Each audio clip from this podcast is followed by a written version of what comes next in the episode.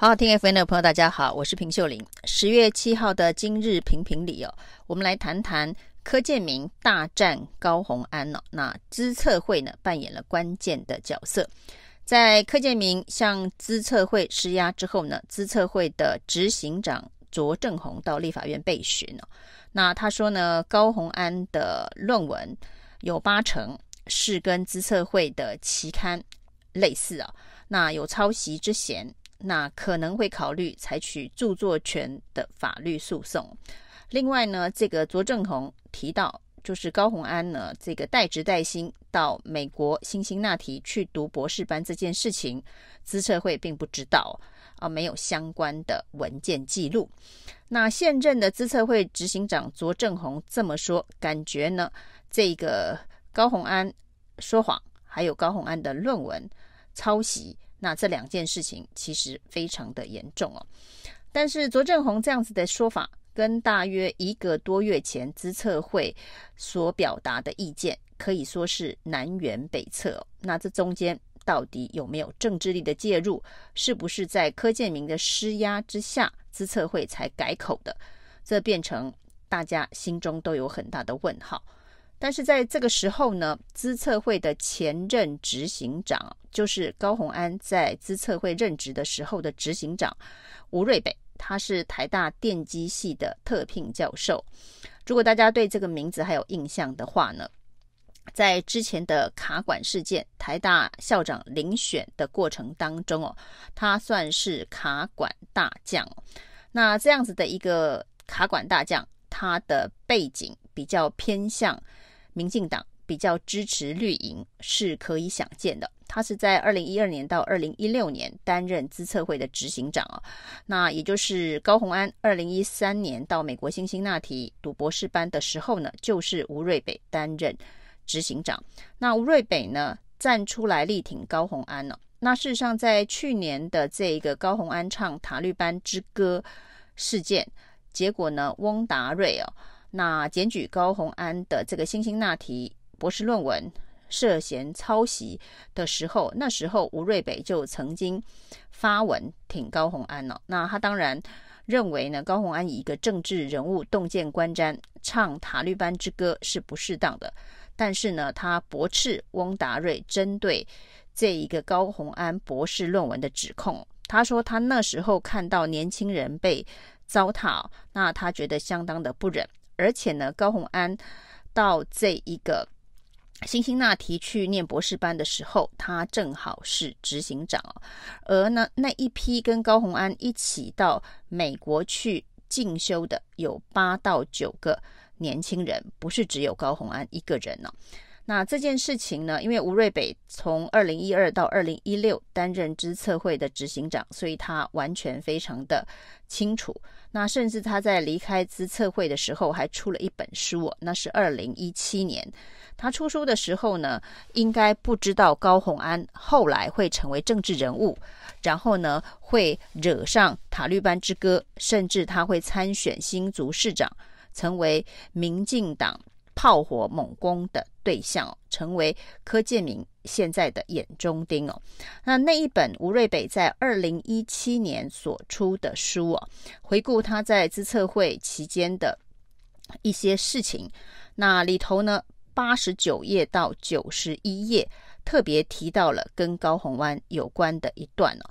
那提到呢，送这八九个年轻人去美国深造。那有很好的成效，那预算的来源呢，是他当时在资策会一些主管的绩效奖金所省下来的。那没想到现在呢，居然被国家机器追杀，实在是非常的荒谬。那二零一三年高红安出国后来的成果，那吴瑞北都相当的肯定，而且在二零一七年的这本书上就已经写过了。那他觉得。用资策会的这一个预算资源培育年轻人，觉得非常的这个值得。那在这个塔利班之歌之后呢，这个翁达瑞指控高洪安的这个博士论文涉嫌抄袭，他也发了 line 给高洪安的这个指导教授李杰。那李杰呢回了一个澄清的信函，认为高洪安的博士论文没有问题啊。那不过呢，现在因为选举的关系，高虹安的博士论文的指导教授李杰的身份呢，呃，也被批评他是所谓的千人计划的教授，拿了千人计划的这一个预算哦。但事实上，李杰的身份呢，在美国可以说是相当的重要，因为他也是白宫的顾问。那所以，以李杰的这一个分量为高虹安的学术伦理背书哦，那这件事情呢，吴瑞北认为就没有问题了。那不过现在呢，这一个因为要打高虹安，这个新的资策会的执行长卓正宏却说所有的事情都有问题，所以这就是。现在的执行长杠上之前的这个执行长，那吴瑞北当然因为是当事人，所以呢必须出来这个澄清哦。那在卓正宏表态之后呢，吴瑞北显然不同意这个卓正宏的相关的说法。那资策会为什么会改口？有没有政治力的介入？这当然社会可以公平，但是事实是什么？至少如果资策会要控告高虹安的时候啊。那吴瑞北可能就会成为法庭上面的证人了。那法官会不会相信吴瑞北的证词？这恐怕就是这一场资策会前后任执行长大战的一个场景会出现在法院了。那民进党真的要这样子摧毁资策会一路走来在台湾的这一个产业界所扮演的角色，以及研究人员所付出的相关的心力嘛，这恐怕，呃，对于高虹安来讲，在新竹市竹科所在的这一个城市哦，那打这样子的议题，是利还是弊，恐怕得要好好想一想。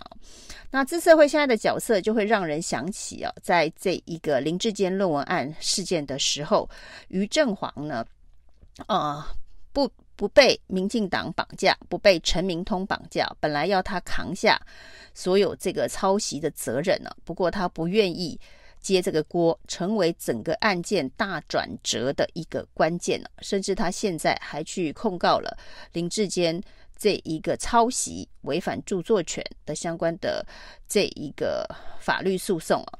那于正煌对抗民进党的这样子的一个勇气，其实是值得非常多人佩服的。因为在这么庞大的国家机器的压力之下，国安局局长陈明通的压力之下呢，于正煌不愿意背上这一个让他一生的这一个名誉，那让他的人格。破产的这个锅，那也使得这一个原本陈明通所操盘的这个危机处理的方式哦，一一的被击破。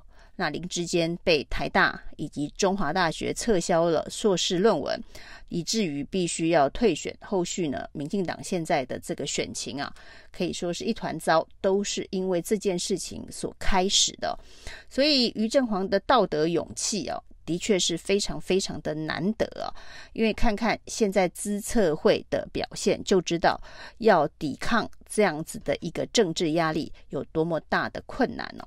那吴瑞北也是一样啊，吴瑞北在卡管案的角色，其实应该是可以相信哦，他对于民进党来讲，应该算是呃盟友同一个阵营的，他也愿意在这个时间点呢，为高虹安。讲公道话，为资策会过去的这个决定来背书哦。那所以台大到底怎么了？可能民进党很多政治人物心里头都有这样的疑问哦。那过去大家都认为台大是比较偏绿的自由学风的学校哦。不过在林志坚案，在高虹安案，可以看到台大坚持自己所认为的真理跟正义哦。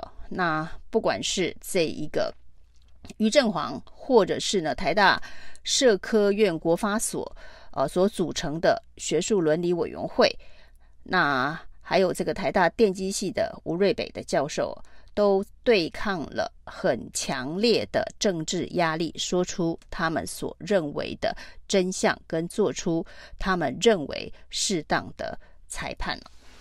那高虹安在这个选举当中呢，当然受到了不合比例的针对啊。那所以呢，竞选总部整理出二十几条被抹黑造谣的相关的事情。那里头最离谱的，当然还包括了他这一个用特权进了北一女啊，这简直是呃，在我们现代社会有点难想象的事情哦。说这个高红安的母亲是呃方济中学的老师哦，所以呢，用特权让他从方济插班进了北一女哦。那甚至呢，方高红安在这一个。书里头所写的，他是这个乐仪旗队的成员这件事情呢，也被踢爆说呢，呃，根本没有这件事啊。那但是这个旗队的经历造假，高虹安拿出了他当时呢在国庆表演的时候的照片哦，可以说是让造谣的侧翼大翻车哦。那另外呢，在这一个所谓的插班北英语这件事情，更是无稽之谈哦。在高文安的年代是多元入学的，呃，已经进入了教改多元入学的阶段了。那已经不是所谓的这个，呃，以联考分发的这个方式，所以榜单上可能没有他哦。但是因为呢，他是这个国中毕业的市长奖第一名，所以他是采取推甄入学的方式哦，从。第一年从高一开始念到高三呢、啊，绝对没有什么利用特权插班呢、事实上，在北一女，呃，你要利利用特权的方式插班入学，恐怕以高虹安年纪的这个年代哦，那可能性是微乎其微哦。北女也许也应该要发一个声明，严正的驳斥这样子的一个谣言，以维持他的校誉。这两个非常呃夸张的这个抹黑哦，那其中一个谣言的转发者，居然是民进党的桃园市长的候选人郑运鹏的哥哥哦。那他的哥哥转发高虹安不实的谣言呢、那郑运鹏的说法是说，哥哥是独立的个体，他有他自己的言论自由。如果照郑运鹏的说法，现在呢，在这个。柯建明的操盘之下，那在新竹市的选情里头呢，这一个很重要的打击是高虹安的红粉啊，就是支持高虹安的支持者叫被叫做红卫兵啊。那在不同的这一个网络论坛上面，为了捍卫高虹安所做出的一些激烈的言论，甚至呢新竹妈妈被出征官版等等的相关的事件呢，那柯建铭都要求红粉红卫兵。要出呃的行为，高虹安要负责。但是郑运鹏却说，他亲哥哥的这个言论自由是独立的。高安得为粉丝负责，郑运鹏不用为哥哥负责。那这也是一个呃让大家觉得非常离谱的双标哦。于振煌的道德勇气哦，资策会的这个。在政治压力下改口的堕落，那这是一个非常鲜明的对照组。未来台湾会不会有越来越多的于正煌有勇气说出事实真相啊？代表的是台湾的民主进步程度走到哪个地方？以上今天的评评理，谢谢收听。